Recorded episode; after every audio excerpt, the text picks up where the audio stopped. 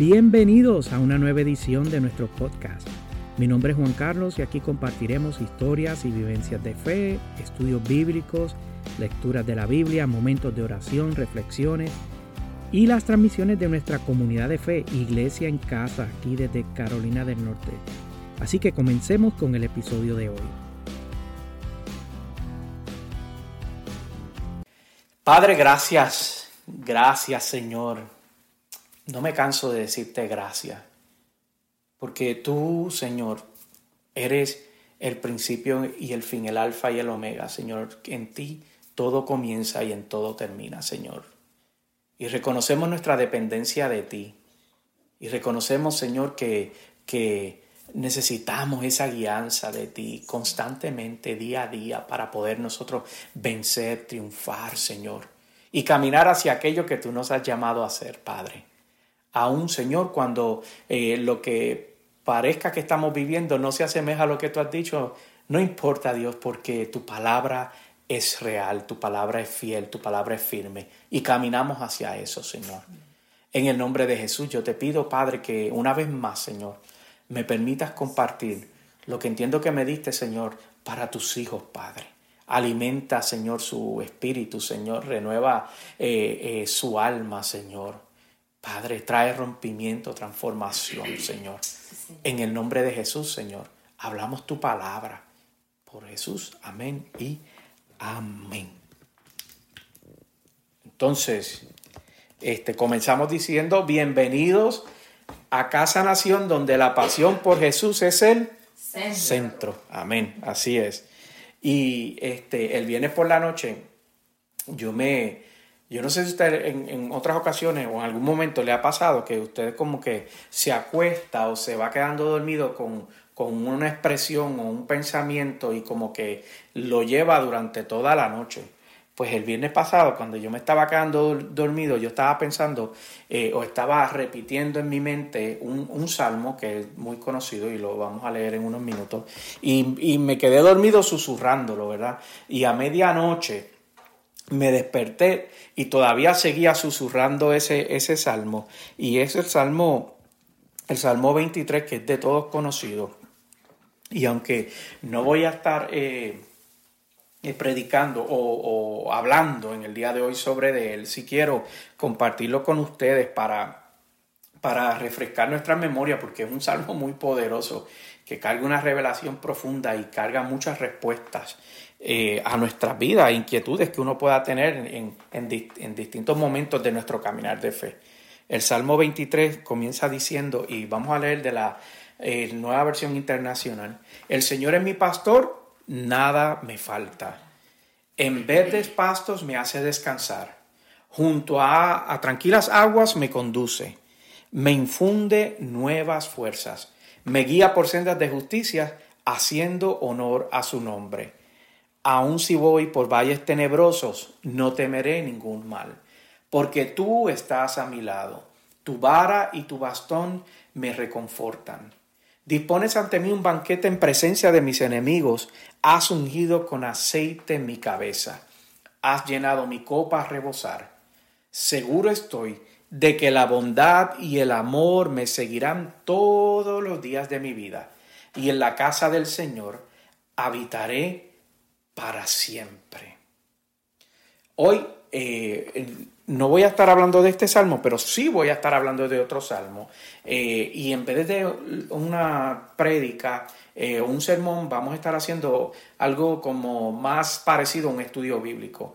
Y hoy vamos a estar hablando bajo el tema eh, Necesito felicidad. Y ese es el tema que vamos a estar usando para este estudio bíblico que vamos a estar haciendo sobre otro otro, otro salmo. Entonces, la, comienzo recordándoles que la belleza de los salmos es que eh, eh, el, que el que acabamos de, ver y, el que vamos a estar hablando hoy, que es el salmo número uno, precisamente el, primero que aparece en, en, la Biblia, este, contiene herramientas de vida que son importantes para, nuestra, para nuestro caminar de fe y nuestro diario vivir.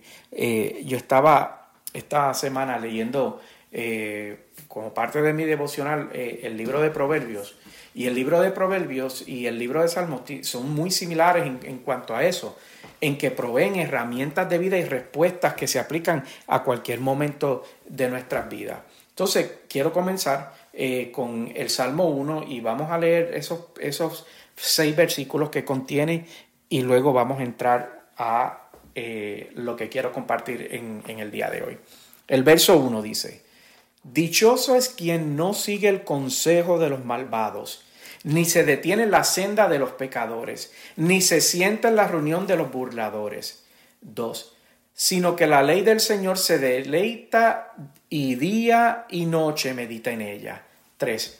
Es como el árbol plantado a la orilla de un río que cuando llega su tiempo da fruto y sus hojas jamás se marchitan. Todo cuanto hace prospera. 4. En cambio, los malvados son como la paja arrastrada por el viento. 5. Por eso no se sostendrán los malvados en el juicio, ni los pecadores en la asamblea de los justos. 6. Porque el Señor cuida el camino de los justos, mas la senda de los malvados lleva a la perdición. Aleluya. Y voy a, compartir unas, cosas con, ustedes que eh, puede ser que las sabían y si las saben, pues esto es como un, repaso, un recordatorio. Y si no las sabes, pues vas a aprender dos o tres detallitos sobre el libro de los salmos. Comenzando de que el, salmo que acabamos de leer, que es el Salmo 1, no fue el primer salmo, el salmo que se escribió, aunque aparece en la Biblia como el Salmo 1. En realidad, el primer salmo que se escribió fue el Salmo 90 y ese Salmo 90 lo escribió Moisés. Eh, o sea que se considera que el Salmo 90 es el más viejo o el, sí, el, el, primero que se escribió, sí, el más viejo. Entonces, el, el último que se escribió, se cree que, o, o, se cree no, es el Salmo 137 y no el 150, que es el último salmo que tenemos en nuestros libros, en nuestras Biblias. Fue el Salmo 137 que se escribió cuando Israel estaba, eh, era, estaba siendo eh, cautiva o estaba bajo el imperio babilónico. Ahí fue cuando se escribió el Salmo 137. Entonces, eh, ¿por qué es que el libro de Salmos comienza con un salmo que no es el primer salmo que se escribió, sino eh, eh, este salmo, el primer salmo, fue, se le atribuye a David, o sea, fue escrito por David. ¿Cómo comienza si el, si el, el salmo más viejo que, que, tenemos conocimiento lo escribió Moisés? ¿Por qué no comenzó con el de Moisés y comenzó precisamente con el de David? Y la respuesta es porque el objetivo del libro de Salmos, lo que, lo que estaba tratando de hacer, era proveer una herramienta para instruir al pueblo de cómo vivir bajo el pacto, cómo vivir, de acuerdo a, la, a, la, a las expectativas de Dios. Eh, básicamente era como un manual de instrucciones. A través de poesías y de canciones se transmitía ese conocimiento de cómo era depender, creer, vivir para Dios, eh, descansar en Dios, confiar en Dios, cómo eh, entender que la respuesta siempre iba a provenir de Dios que Él era la solución a todos los problemas, a, todos a todas las desesperanzas, las vicisitudes que podían estar experimentando. Para entonces le, dan como ese manual, ese libro, le dicen, mira, te lo vamos a acomodar de tal manera de que partimos desde la premisa que tú tienes que entender que toda tu dependencia está en Dios. Y así que vamos a repasar ese, ese, ese primer versículo que leímos que comienza diciendo, dichoso es quien no sigue el consejo de los malvados, ni se detiene en la senda de los pecadores, ni se sienta en la reunión de los burladores. Otras versiones dice bienaventurado, ¿verdad? Entonces, eh, si, me lo dejas ahí en pantalla un, momentito, por favor. Eh, esta, este, esta es la receta del éxito, ¿verdad? Para nuestras vidas. Cuando, cuando comienza diciéndonos, mira, con la palabra clave que es dichoso, o, como dije, o, bienaventurado. ¿Por qué? Porque la definición de la palabra dicha es felicidad, ¿verdad? Entonces, si nosotros queremos eh, vivir vidas felices, nosotros tenemos que entender qué es lo que la palabra nos revela qué es lo que nos instruye, cómo es que nos guía, cómo es que nos da respuesta para nosotros vivir una vida feliz. Y si sustituimos dichoso por feliz, eh, dice, eh, diría, feliz el hombre que no sigue el consejo de los malvados, ni se detiene en la senda de los pecadores, ni cultiva la amistad eh, de los burladores o blasfemos en este caso. Entonces, si, si nosotros buscamos o pensamos cuál es el antónimo, cuál es lo opuesto a la felicidad, bueno, pues es la infelicidad, ¿verdad? Eh, eh, es todo lo opuesto a eso. Entonces, este salmo lo que nos enseña y lo que trata de revelarnos y lo que trata de instruirnos es que cómo nosotros podemos vivir vidas abundantes. Y cuando hablo abundante no necesariamente me refiero a, aspectos eh, eh, económicos, sino en la plenitud, ¿verdad? De lo que es vivir una vida abundante, una vida feliz. No importando dónde estemos viviendo, la etapa que estemos viviendo o el momento que estemos pasando en nuestro caminar. Eh, ya sea que estamos en las profundidades de la desesperación o en las alturas de la alegría, podemos entender y descansar que, que podemos vivir vidas felices, vidas felices. Y recordando, ¿verdad? Que siempre nosotros vamos a estar expuestos a consejos y recomendaciones que son contrarias a lo que Dios quiere para nuestras vidas. Y que nosotros también vamos a ser tentados en la senda de aquellos que viven una vida alejada de Dios y disfrutan de, eh, vivir vidas que, que conducen a la muerte eterna. Todo eso nos está manifestando este, este, versículo, este versículo, porque otra cosa que hace es que nos recuerda que el problema no son los pecadores, y esto es algo bien importante que a veces nosotros perdemos de perspectiva, sino que no son los pecadores, sino el camino de los pecadores. Por eso dice, ni se detiene en la senda o en el camino de los pecadores. Eh, eh, nosotros necesitamos poder entender la diferencia entre pecador y camino de los pecadores, porque eh, eh, no somos llamados a vivir vidas aisladas o separadas, ¿verdad? Del, del, mundo, sino lo que somos llamados es a vivir vidas alejadas o separadas de la senda o el estilo de vida o el camino que han escogido vivir eh, los pecadores. O sea, todo aquello que sea contrario a lo que Dios espera de nosotros. Por eso es que nosotros no somos llamados a, irnos a vivir a un monte aislado de la civilización, aislado de todo el mundo, sino Jesucristo decía, mira, no pierdas de perspectiva que ustedes son la sal de la tierra.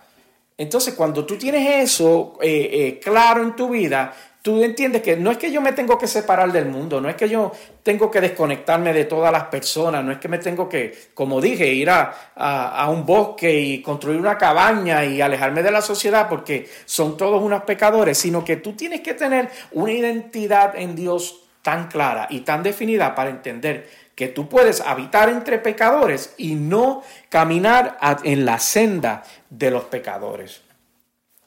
El versículo, el versículo 2 lee, sino que la ley del Señor se deleita y día y noche medita en ella. Este versículo nos recuerda que soy dichoso, que somos dichosos y felices cuando busco la respuesta de cómo vivir y cómo actuar en lo que Dios ha dicho. Eh, eh, eh, quiero decir con esto que en el recibir nuestros valores de vida, en lo que nosotros consideramos correcto, en lo que nosotros consideramos justo, en lo que es nuestra identidad, que te hablaba hace unos minutos sobre la importancia de tener una identidad clara en el Señor, de cómo me debo de comportar, cómo me debo dirigir, cómo me debo manejar, cómo, eh, cómo debo de, en, lo que debo de tratar de pensar, cómo debo de eh, invertir mi tiempo. Entonces, me deleito y lo disfruto eh, cuando dice me deleito y lo disfruto, es ese sentido, es ese sentido eh, profundo de gozo y satisfacción que te lleva a la plenitud de llevar, de poder vivir una vida feliz. Es ese estado de deleite que no es lo mismo, eh, no es lo mismo que vivir una vida basada en reglas y en ordenanzas como algo que debo de cumplir, sino como un disfrute, ¿verdad?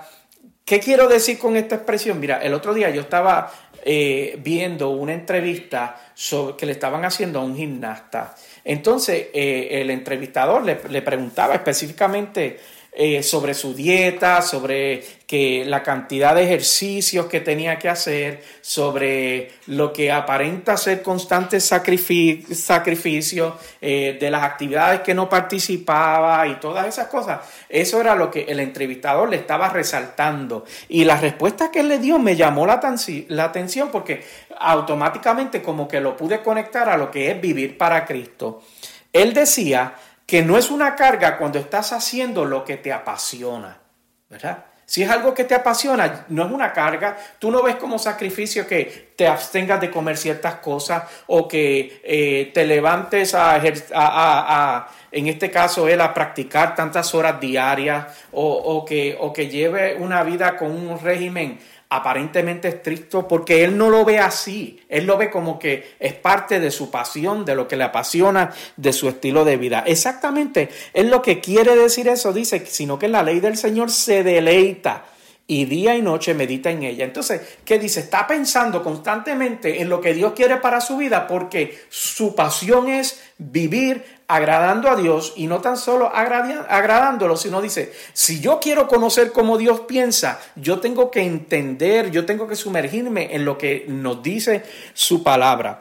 Por eso es que habla de deleite en meditar su palabra, porque meditar en su palabra es conocer la persona de Dios.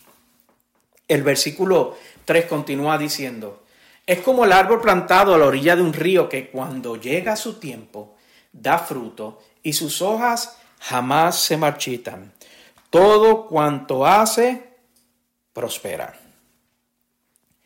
La Biblia nos llama o, usa, eh, o, usa esta símil de que nos llama como árboles plantados y yo meditaba en esto que, ah, una cosa que dice ese versículo es que, eh, que no dan frutos todo el tiempo, ¿verdad? Entonces uno, uno, uno piensa que uno tiene que dar frutos todo el tiempo, pero lo que nos dice ahí, sino que va a dar frutos cuando llega el momento determinado. Y a veces nosotros nos desesperamos con ver el favor de Dios en nuestras vidas como algo que debe de suceder rápido. Y aquí cuando miro esto, no es un asunto de rapidez, sino un asunto de cuando llega su tiempo. No antes, no después, sino cuando sea el tiempo determinado por Dios. De hecho, Habacuc 2.3 dice lo siguiente, pues la visión se realizará en el tiempo señalado, marcha hacia su cumplimiento y no dejará de cumplirse. Aunque parezca tardar, espérala porque sin falta vendrá. Volviendo al versículo de allá de Salmo, el versículo lo que nos dice es que sus hojas no se marchitan. Entonces, esto es lo que produce es que llegues a un nivel de madurez, de una madurez que tus frutos van a ser constantes. Eh, ¿Qué seguidor de Cristo no le gustaría tener frutos constantes todo el tiempo y hacer lo correcto todo el tiempo delante del Señor?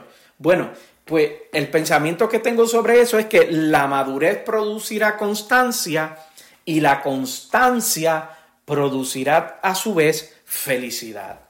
Lo que quiere decir que nuestras hojas no se marchitarán mientras nos mantengamos conectados a las aguas vivas de Dios, tal como nos recordaba el versículo. Ahora David lo que comienza a hacer eh, es, el contraste, hablando sobre el tipo de persona que, que trata de, vivir para Dios, vivir conectado a Dios, meditando en Dios, eh, agradándole a Dios, y ahora comienza a hablar sobre la otra parte que es el malvado. Y el versículo 4 dice lo siguiente, en cambio, los malvados son como paja arrastrada por el viento.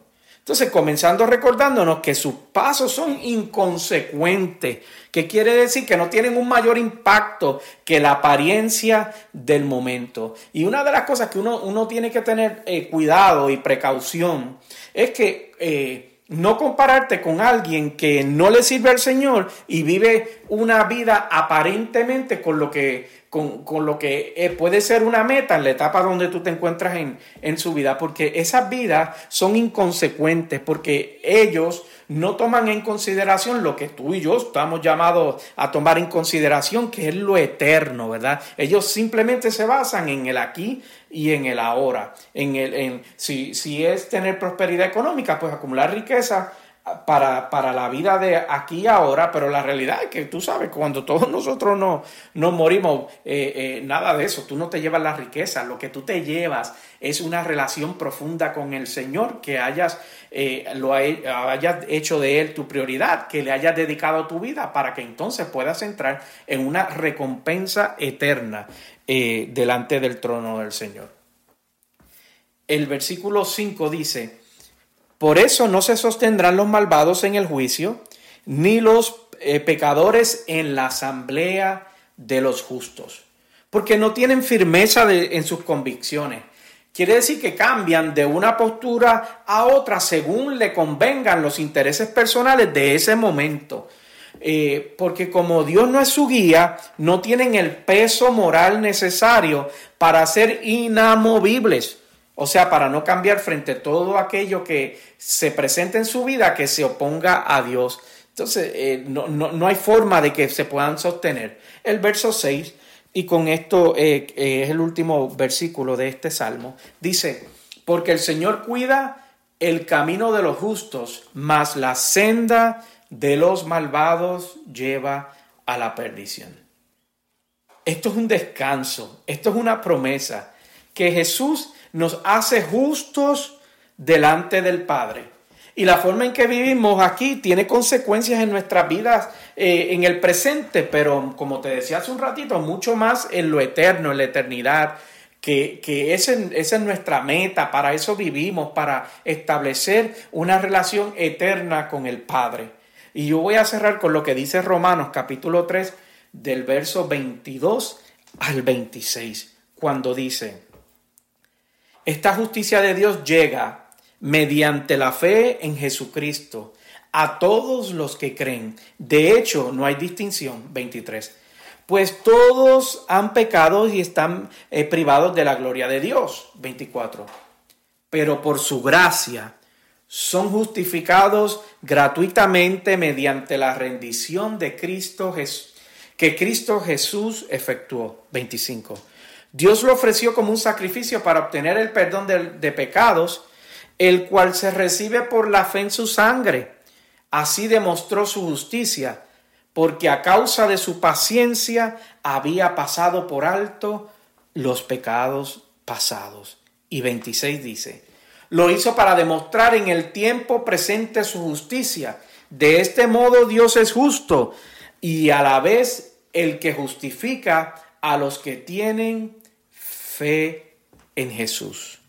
Si nosotros queremos vivir una vida de justicia, si nosotros queremos vivir una vida de plenitud, si nosotros queremos vivir una vida de felicidad, nosotros tenemos que ser intencionales en saber, conocer, escudriñar, entender qué es lo que Dios dice, qué es lo que espera de nosotros, qué es lo que nos ofrece y qué es lo que yo debo de hacer para entonces vivir una vida plena y feliz bajo, las alas del Altísimo, bajo, su dirección, bajo su guianza, bajo su influencia en mi vida.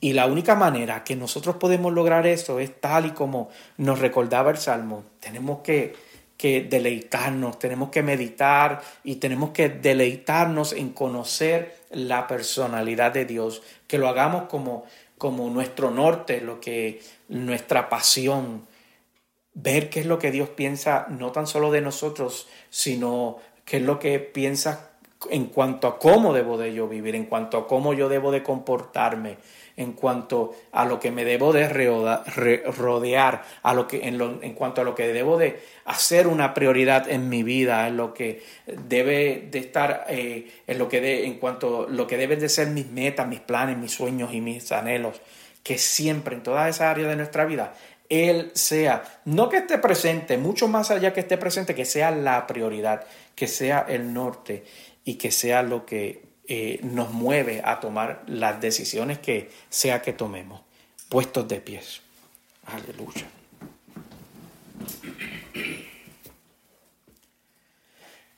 Padre, gracias Señor por tu dirección, Señor, gracias porque mientras eh, hablábamos de la felicidad, podemos llegar y podemos concluir que tú eres, Señor, la, la, fuente, la, la respuesta a la felicidad de nuestras vidas, Señor. En el nombre de Jesús yo te doy gracias por la oportunidad de hablar tu palabra en el día de hoy. Gracias por, por la revelación profunda y certera, Señor. En el nombre de Jesús te pido que lo grabe en nuestros corazones, Señor, que se marque en nuestros corazones, Padre, para que podamos meditar en ella, Padre. Y que podamos, Señor, vivir una vida, como, como decía el gimnasta de la entrevista, eh, lo, eh, lo que te apasiona no es una carga, Señor, que vivamos vidas apasionadas por ti. En el nombre de Jesús yo te doy gracias, Señor. Amén y amén. Amén. Aleluya. Hasta aquí este episodio de hoy, esperando que te haya sido de mucha bendición. Recuerda que puedes dejarnos un comentario o enviarnos algún mensaje. Para nosotros es un honor y un privilegio que hayas sintonizado en el día de hoy. Y recuerda que puedes visitar en la página de internet pastorjuancarlos.com o iglesiacasanación.org. Hasta la próxima transmisión. Sean todos bendecidos.